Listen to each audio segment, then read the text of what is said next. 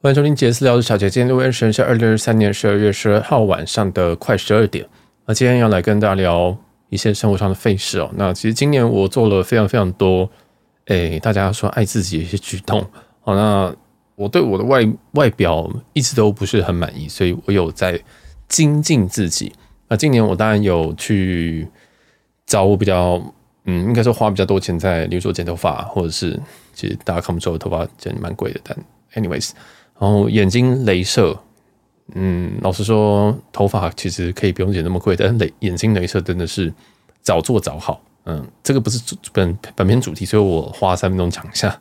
就我我雷眼睛镭射是在大学眼科做的。好，本期节目没有任何厂商赞助播出，但是你听起来会非常非常像业配。嗯，但我觉得有如果如果你今天是二十岁、三十岁，或者是你，我后来发现说，其实我们有很多这种可能四十岁左右的。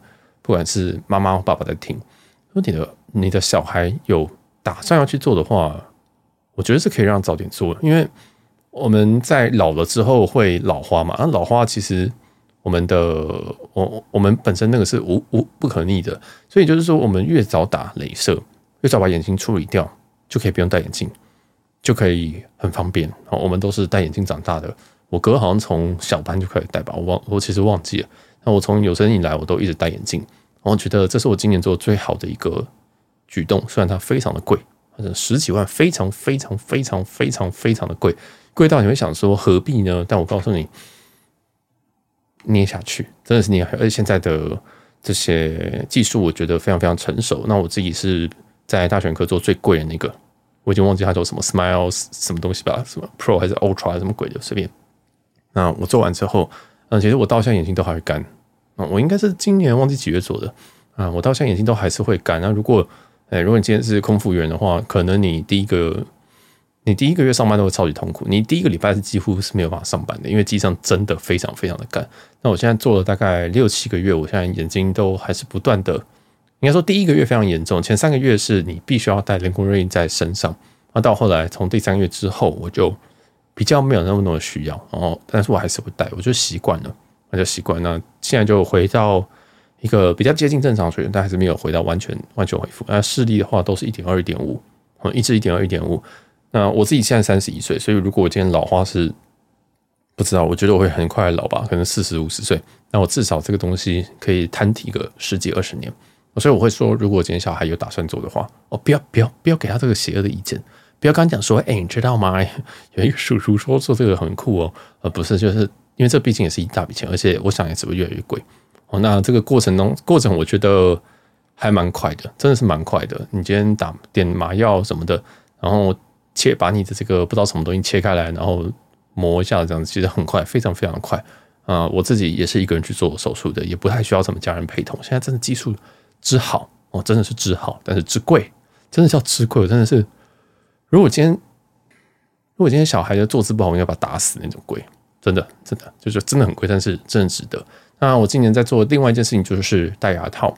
我不太确定大家听没听得出来，但其实我我一直都有戴牙套。我从我这个牙套是战牙的牙套啊。如果你有在听各大 podcast 节目，大概在去年年底到今年的六七月左右，战牙在各大平台有非常非常疯狂的露出。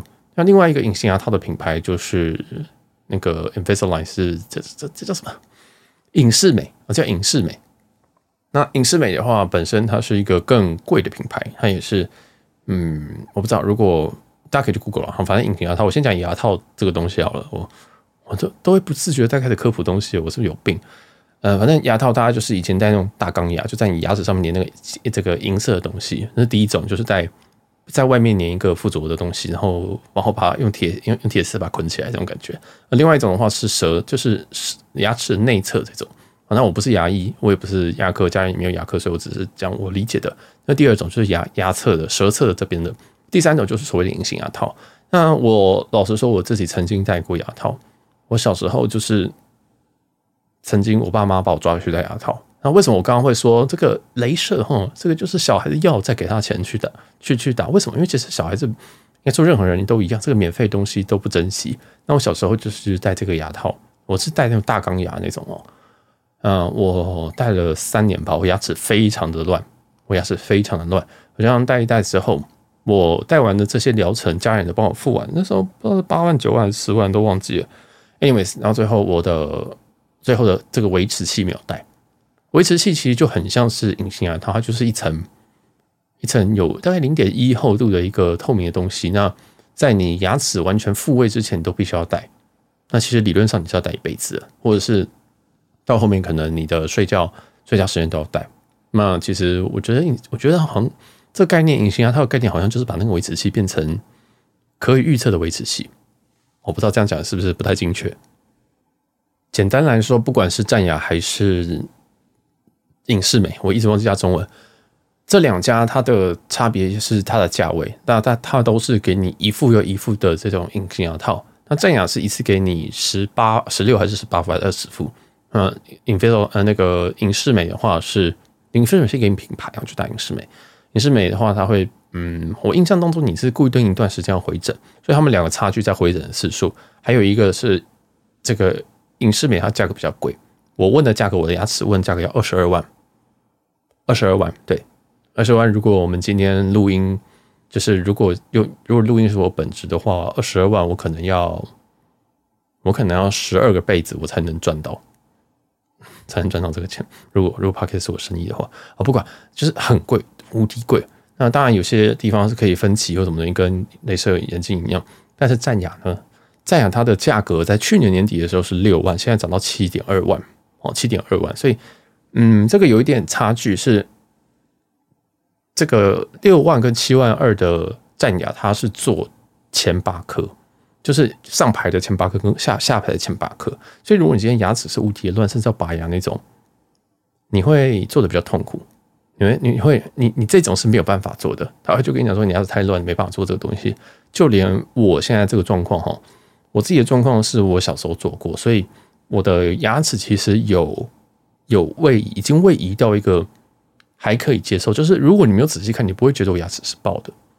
那我的下，我的上排微微的突出。就如果你牙齿咬合的话，你会知道说，我上排并不是垂直于地面这样生长，你会觉得说哦，它爆出来一点，但是你平常不会看出来。那我下排是乱的，我下排其实之前哎好像有拔过牙还是什么的。那总之我有两个牙齿的，在门牙，在门呃门牙的下面，哎下排门算门牙吗？不知道，反正下排的前四颗它是错位的，所以会造成几个状况。第一个不好看，第二个重点是清洁不方便。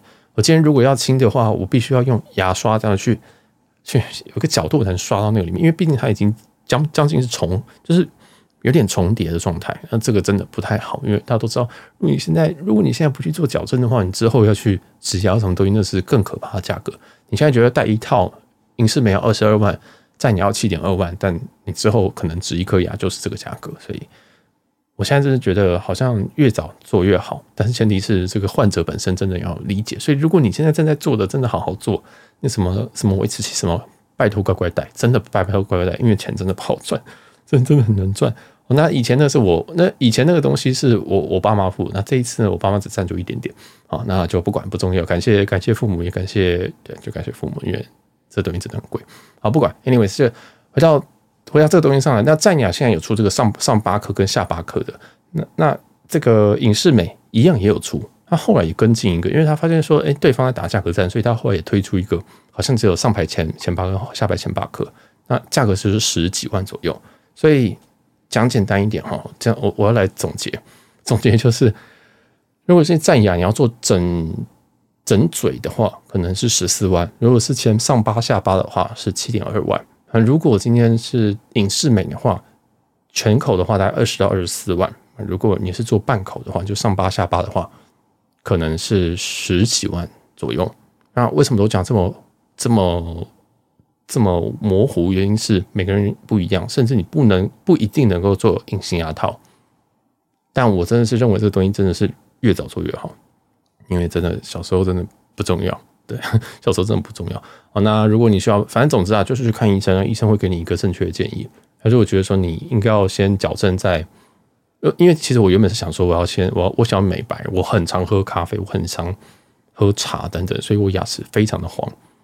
以我的标准，我觉得非常非常黄，虽然亚洲人更黄一点。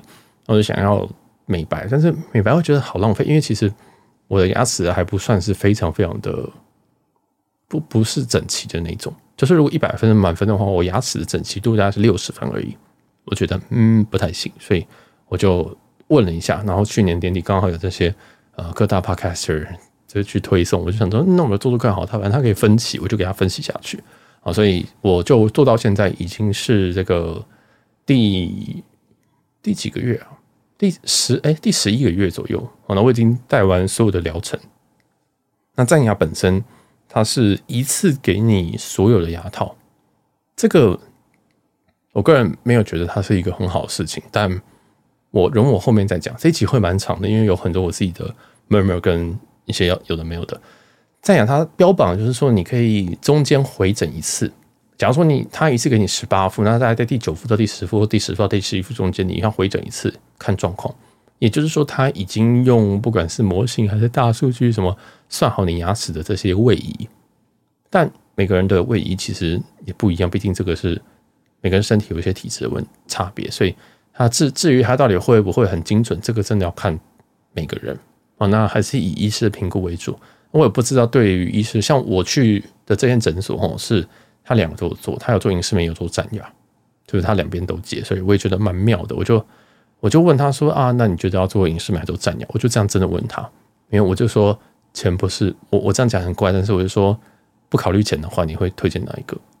那他讲的非常的模棱两可，跟我讲话很像。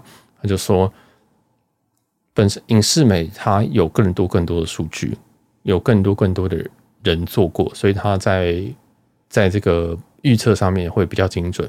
然后战牙的话，有人说它会比较卡牙龈。所以这个，但是它的优势就是它非常非常便宜，那你的状况也可以做，所以他就讲这边。所以其实讲讲白一点，讲白一点，战牙唯一一个优点就是便宜，是这样讲吗？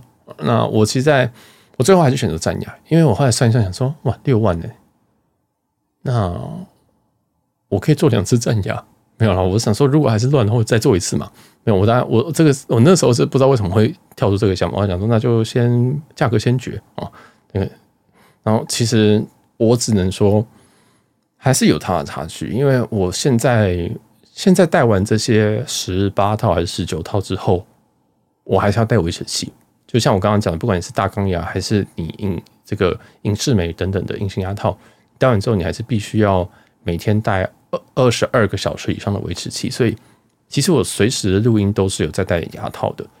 听起来，我我觉得你们可能听不太出来什么，但是我嘴巴有时候会，有时候会感还是会感觉到有一个东西在里面，但你不会让那么不舒服。我觉得现在都做得不错。那像刚刚他这个医师说战牙会比较会卡到牙龈，也是真的，因为战牙我觉得它在切割方面切割的没有那么好，还有它的材质，我觉得也比较差。我觉得它的材质本身。有时候你在节目上可能会听到一些奇怪的摩擦声音，很像是两个桌垫、两个塑胶桌垫摩擦的声音。那个不是，那个不是你听到奇怪的声音，那是我的牙套在摩擦。有时候我讲话，我录音的时候讲话比较大力，所以我会不小心磨到，那我就觉得很痛苦。就呃，你讲那个那个桌垫哦，小学那种桌垫哦，塑胶桌垫摩擦的声音真的是可怕。所以，而且我睡觉疑似会磨牙。疑似，我不太确定，因为没没没有没有看过啊，疑似，所以我有时候用牙套会有磨损。那我在这个结束这些疗程之后，我戴的维持器目前是戴隐适美的维持器，很有趣哦。战牙戴我戴隐适美，嗯，那我就想说来试试看隐适美的这个材质是比较好。那我现在戴了大概几天，我觉得隐适美确实它材质真的是好蛮多的，就不会有那种感觉哦。那它它其实。我我不知道，我这之后再说，之后再跟大家分享这件事情。就是我已经把前面所有的它可以十八副带完，那剩下维持器再说。那我们就先不要讲维持，讲回去原本的这个十八副一些历程。那其实它一次都给你十八副，那第九副之后，它你要回诊一次。那回诊其实医生也没说什么，就把我赶走，就说啊，那就继续戴啊，这样很棒哈。然后就就这样。那其实我现在牙齿相对来就是蛮整齐的。那我要来开始抱怨这个战牙了。其实我去年十二月就就已经。咨询的战牙，我刚刚讲就是，他就主打说三分钟可以评估你适不适合戴牙套，但其实呢，他照相之后，他可能隔天就会回你，然后指派说，哎，那你住哪边？那我就找一个最近的诊所给你。然后最后找给我的南京复兴的这间牙医啊牙科的诊所，这间牙科诊所本身都非常好，都非常好。他的通知跟他的柜台还有医生，医生有点不太喜欢讲话，但嗯，对，但我问他问题，他还是会回答。嗯，那那这个柜台也都非常非常的 friendly，我觉得这家诊所没什么，完全没有问题。但是在牙这边我就不太确定到是什么状态。我就去了诊所，然后预约，然后做口扫，就是口腔的扫描，还有做一些评估，给医生评估。因为医生说，哦，如果你做上巴下巴这样没有问题，哦，上巴和下巴这没有问题啊，就哦哦好，那就做。做完这，然后就开始扫描，扫描就是拿一根棒棒，然后在你的呃，就是去扫描你牙齿的一些状态，然后还要根据这个模型去去去做东西，去做牙套这样。以前好像是不是要咬很类似石膏的东西啊？现在好像不用哈，我也不知道。反正他这边可能比较先进，就拿一根很像，我想不到别的东西，但就是像按摩棒那个东西，然后塞在你嘴巴里面，然后就开始口扫，口腔扫描。啊，那扫完之后呢？哎，这个要先收钱。他的口扫好像还要另外付个工本费，反正不知道多少钱。然后如果你之后有再持续做这个这个牙套的话，他会再把它内扣在里面啊，所以其实也非常非常 tricky，它又不是那么那么轻松，你还是要。这个评估之后再做，那最后呢也评估过关，然后就是可以去做这个上巴下巴。那时候是六万块的这个方案，但那时候我回去诊所，我就想说，哦，终于可以开始戴。我只是想要赶快结束这一切，而且大家也知道，其实我有在出国，对，apparently 我有在出国，所以我很不喜欢别人浪费我时间。但那一次，他就给我那个给我那个牙套之后。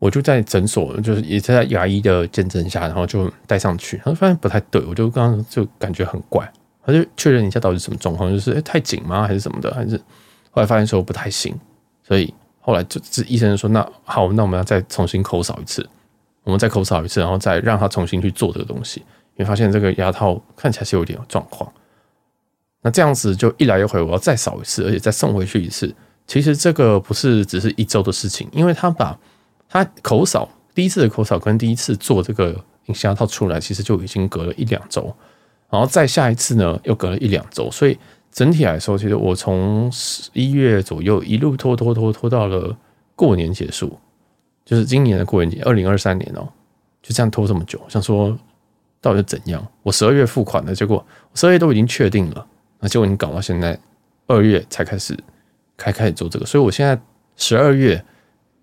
现在十二月十十十二号，对不对？其实我这个东西我才带大概九个月到十个月左右，嗯，就是因为它在这边来来回回在扫描的时候出了非常非常多的问题。那还有一次是这样，还有一次是我去了医院，我去了诊所之后，那诊所跟我说啊，你的牙套还没有过来。我想说啊。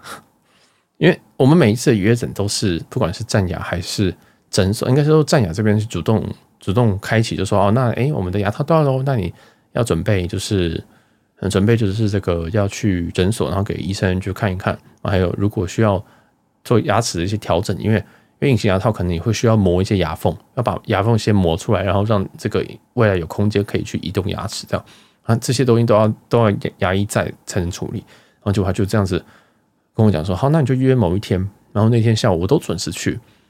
我准时到的时候，他会跟我说：“嗯，你牙套没有来、”我问一下战牙，然后他就问战牙，战牙说：“哦，我们现在马上快递过去，这样子。”然后说：“我还要等你快递哦，什么意思？你现在叫快递，你现在叫拉拉木，还叫顺丰吗？还是叫什么？什么意思？而且这个东西不是你都先跟我瞧好了吗？你即使晚一天，我也不会说什么。而且我时间，他都知道我时间是相对弹性的。”我我我都是愿意平日下午去的人，你就跟跟我说没有，我就很火大。我想说你在跟我开玩笑吧？所以那时候我都不太想回这样的讯息。我只要看到说啊不好意思不好意思，我全部都不想回。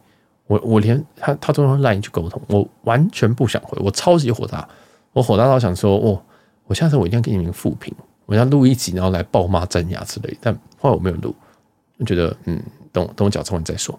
啊，那这次就是矫矫正基本上是到后面，所以已经脱离这个战牙的魔魔爪了。但整体来说，我觉得他们的牙套就是牙套，因为我也没有我我不可能再戴一次隐适美要跟大家说哪个比较好。那整体，如果你今天乱度没有那么可怕的话，我建议你可以跟这个这这个医师讨论一下，这样是可以的选择哦，这样是可以选择。但他们处事，他们处理事情态度，我是非常非常问号，真的，我就不太确定到底是怎么样状况可以压，就是跟你说要约诊，然后第一次要试戴的时候，结果又又放你鸽子，然后还说还说这个牙套不对，然后又要要再重新口哨。这些事情全部都发生在今年的一二月，哦，在今年一二月，所以嗯，我也算是够会忍，现在可以忍得快一年才讲这件事情。但总之，我不会到反推，我不会到反推，但我觉得他服务态度有点问题。然后反之，我现在因为在这个结束这个十八副的疗程之后，我需要戴至少三年以上的维持器，然后维持器就比较不会酸痛了，哦，比较不会酸痛。在之前在牙的每一副啊，是两周戴一副哦，我先跟你先大家简单讲一下好了。你两周会戴一副新的牙套，那我自己都是设一个，因为我自己这样过 calendar 嘛，那我就每周四凌晨十二点的时候，我会换一副新的牙套。也就是说，每一副牙套跟你跟随着两周，要跟你上山下下海。啊，我这些牙套可能比可能可能可能比我爸妈出国多次吧，所以我每一次在上飞机之前，我可能有时候我在隔壁时吃东西。我都还要再刷牙，我就随身带牙刷。我觉得现在养成一个非常非常优良的习惯，到处都会带牙刷。那我在机上最痛苦，因为我今天吃完东西之后，我还要去刷牙。你知道我在机上，我是我我我说我三四小时我是能不上厕所就不上厕所，但刷牙我就一定得刷，因为如果我今天这样子哦，这样起飞一个小时内，然后发餐发完餐之后，这个飞机如果还是要两三个小时，那我就两三个小时没有戴牙套，这样多恶心，不是这样多都不好，一天至少要戴二十二个小时以上。你戴越好，那它效果就越好。这就是一个正向的投资自己的正向循环的瓦西啊！所以我我每次都会去这样刷牙，就是很认份的拿这位牙刷，然后然后都会有空腹投以奇怪的眼神，想说：“哎，这个怪客人好像去刷牙了。”然后，就想怎么会有人在机上刷牙？机上你不知道那个水很脏吗？I know, I fucking know。我说我知道，拜托，那我也不可能会带一瓶水上去刷牙吗？还是什么？就很怪。想说嗯。然后只能刷，就得硬刷。就我吃了非常非常多机上出来那些水哦。那我现在活着，大家应该不用太担心了。反正就这样子，就是每一次我都是都这样。那我有时候跟别人出去的时候，我就说哦，不用我喝东西就好。所以其实我刚才刚戴牙套那几个月，我的体重是没有在增加的，是没有在增加。我其实已经就我最近开始在增加，但是因为我最近可能这个服从度没有那么高，我一天可能戴二十一个小时、二十个小时。那以前我就是无时无刻都要戴，然后就讲个奇怪的东西就好。之前有一个人，我我今年交了一任一任男友，那他就跟我说，我没有想过你连在做这些事情的时候也会戴，我从来没有遇过这种人。我就想说，又不会卡到，所以没有什么问题啊，没有什么问题。好，那我自己还会再用那个清洁錠，就是假牙清洁錠，那我我每天都会用。我每一天都会用一颗假牙清洁錠在在在清理，所以非常非常保证非常非常干净。那我每天刷，就是如果吃饭的时候我就下去，然后泡一颗，然后泡一颗，那就很像这个发泡錠一样，只是它蓝色跟绿色的。我在好市多买的，就一次给它买一个一两百颗。然后我觉得那个清的非常非常之干净，有些茶垢啊什么东西，它清的干净到我很想把它吃下去，不很想直接吃一颗这样，然后看可不可以让我牙齿干净一点，但看起来很刺激，所以就算了。啊，总之如果你有戴牙套的话，一定要买那个东西。那我是不建议你用牙刷刷，因为牙刷刷很容易在牙套上面有一些你看不到细纹，那细纹里面可能就会藏细菌，所以我是不建议你用牙刷刷。官方是说可以用软毛刷，但我真的不建议你。哦，那无论如何，他们是希望你一周要去泡一次那些假牙錠，但我每天都泡，有时候有时候我可能会拨半泡了，就是就是半颗那去泡，也是蛮干净的，因为我知道我已经。我已经是人家七倍的干净程度了啊！总之，嗯，我是觉得这样子听起来，我在做奇怪的事情的时候都戴牙套。他说其实牙套并没有，并没有那么的痛苦。我真的觉得钢牙比较麻烦，因为钢牙有时候可能会磨破那个那个口腔内膜啊，或者是说非常非常容易卡菜血哦。那就是如果你今天牙齿状态很糟，被评估没办法戴隐形牙套，或者是你预算上的限制的话，那你可能还是只能戴。就所谓大钢牙，但我真的觉得很值得投资，因为牙齿真的非常重要，它真的非常重要。除这真真的真的，除了除了未来要花很多钱以外，还有就是美观上也非常的重要，真的。真的，现在我现在就有病，因为我现在牙齿变整齐，我就会看别人牙齿整不整齐，就是一个非常变态的循环。像我现在一直在想说，我法令纹好深，我就会一直看别人法令纹，想说，哈，你这个年纪法令纹就有法令纹了，我这个年纪也有法令纹，好，OK，那应该没事。这样，所以我现在就是有点变态，所以听这集好像也不是一件好事情哦。那整体战牙就它的，我刚刚讲它的材质跟它的一些呃经历的过程，那现在它已经涨价了。那涨价后值不值得？这个还是要看各位客官了哈，看各位客官觉不觉得觉不觉得这个价格 OK？那你要带影，你如果有钱就去影视美吧。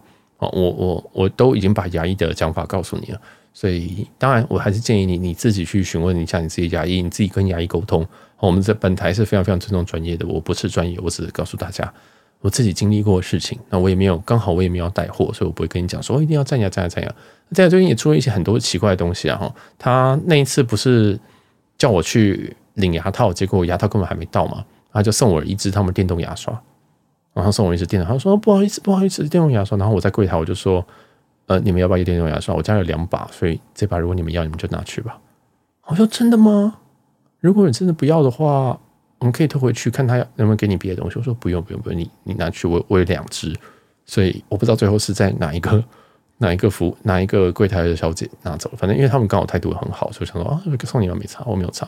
对，那嗯对，就他们还有出什么牙膏啊、漱口水啊、冲牙机啊什么东西的啊。我是我我我那种东西我应该是不会再用他们家的了，就经验来说不是非常非常好，但是以这个六万来讲，真的是非常非常划算。真的是非常非常划算。